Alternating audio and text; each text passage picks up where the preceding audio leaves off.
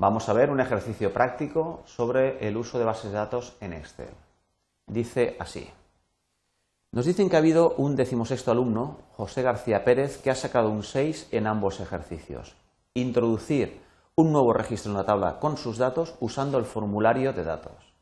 Bien, después nos dice que también utilizando el formulario busquemos todos aquellos alumnos cuyo primer apellido es García. Lógicamente será este más alguno más quizás. Después, buscar todos aquellos alumnos cuya nota en el primer ejercicio es inferior a 5, es decir, que están suspendidos en el primer ejercicio. Buscar todos los alumnos que han aprobado ambos ejercicios. Y finalmente, buscar los alumnos aprobados al final. Bien, nos vamos a nuestra hoja Excel sobre la que estamos trabajando y vamos a realizar estos ejercicios que nos han indicado. Bien, tenemos esta tabla de datos que, eh, está de acuerdo con, con lo que es la estructura de las bases de datos de Excel. Tiene una serie de registros, eh, una serie de campos, de columnas con datos del mismo tipo y una primera fila con los nombres de los campos. Bien, esto es una tabla de Excel, no hay filas enteras vacías ni columnas vacías enteras por el medio, es una tabla de Excel sobre la que yo puedo aplicar las, eh, las opciones del menú datos. Bien, dentro del menú datos tenemos formulario. Formulario, recordamos, es una ficha, nos presenta a modo de ficha los datos de los registros que tengo en esta, en esta base de datos. Tengo 15 registros y me está mostrando el primero de ellos. José López Martínez está orden primero, tiene un 6 en la primera, primera nota y un 5 en la segunda. Lógicamente, los otros dos datos son datos calculados. Yo no puedo modificarlos. No están en, eh, no están en campos editables por la eh, ficha de datos, con lo cual yo no voy a poder eh, modificarlos. Podría añadir un nuevo o eliminarlo, pero no modificarlo. Bien, lo que nos dicen es que añadamos eh, los datos de un decimosexto alumno. Entonces nos vamos, apretamos el botón nuevo y decimos que este alumno es de orden 16, tabulador, es José, José García Pérez. Bien, y esta persona sacó un 6 en el primer ejercicio y un 6 en el segundo. En el momento, eh, eh, en el momento yo corrija los errores y, eh, y le dé a y cierre esta ventana, automáticamente me introducirá estos datos que yo he introducido, que son estos de aquí, y además habrá expandido los campos que son calculados, que se calculan por medio de una, de una expresión, de una fórmula, me lo habrá expandido precisamente también para calcular correctamente eh, a través de estos dos datos, eh, dos datos parciales la nota final y le asignará, con la función sí, le asignará eh, la calificación correspondiente. Bien, una vez yo ya tengo eh, introducido este nuevo dato, pues ya puedo eh, pasar al resto de los, de los puntos que me pedían. Por ejemplo, mediante el formulario de datos, pues buscar aquellos que cumplían un determinado criterio. Bien, el primer criterio que nos, que nos dijeron era buscar todos aquellos o ver los datos de todos aquellos que, cuyo primer apellido era García.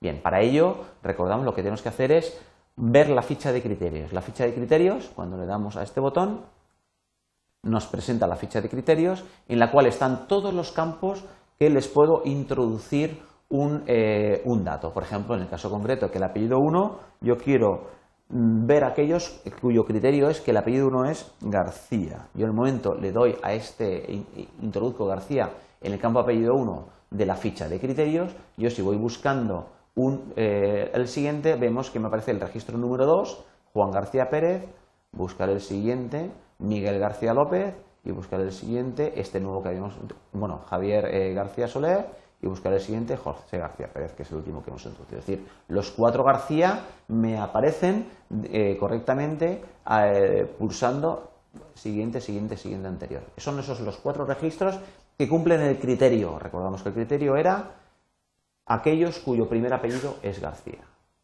Bien, si lo que nos dicen, por el contrario, no es esto, no es seleccionar aquellos, eh, aquellos que cumplen el criterio en el apellido, sino que lo cumplen, pues por ejemplo, la nota 1, eh, el primer ejercicio, están suspendidos en el primer ejercicio, es decir, que la nota 1 es menor que 5, vemos que sobre los campos numéricos, bueno, sobre todos los campos, podemos utilizar no solamente los criterios de igualdad, sino también los de desigualdad, ¿eh? las operaciones lógicas. Es decir, vamos a seleccionar todos aquellos cuya nota 1 es inferior a 5.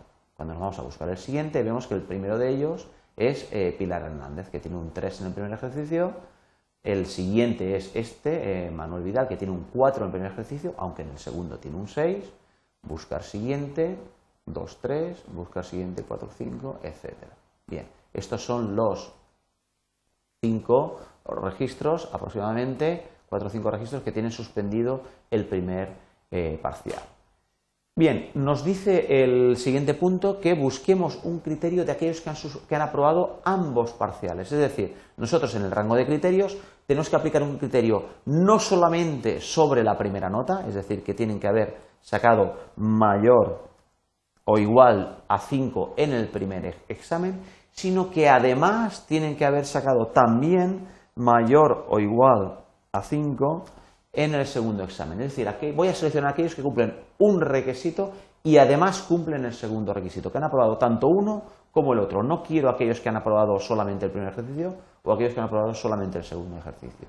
Bien, en este caso concreto yo voy buscando y vemos que esta persona ha aprobado los dos, este también, este también, este también, este también y el último también. No hay más que hayan aprobado los dos ejercicios. Todo el resto habrán aprobado uno, pero habrán suspendido el otro o habrán suspendido ambos.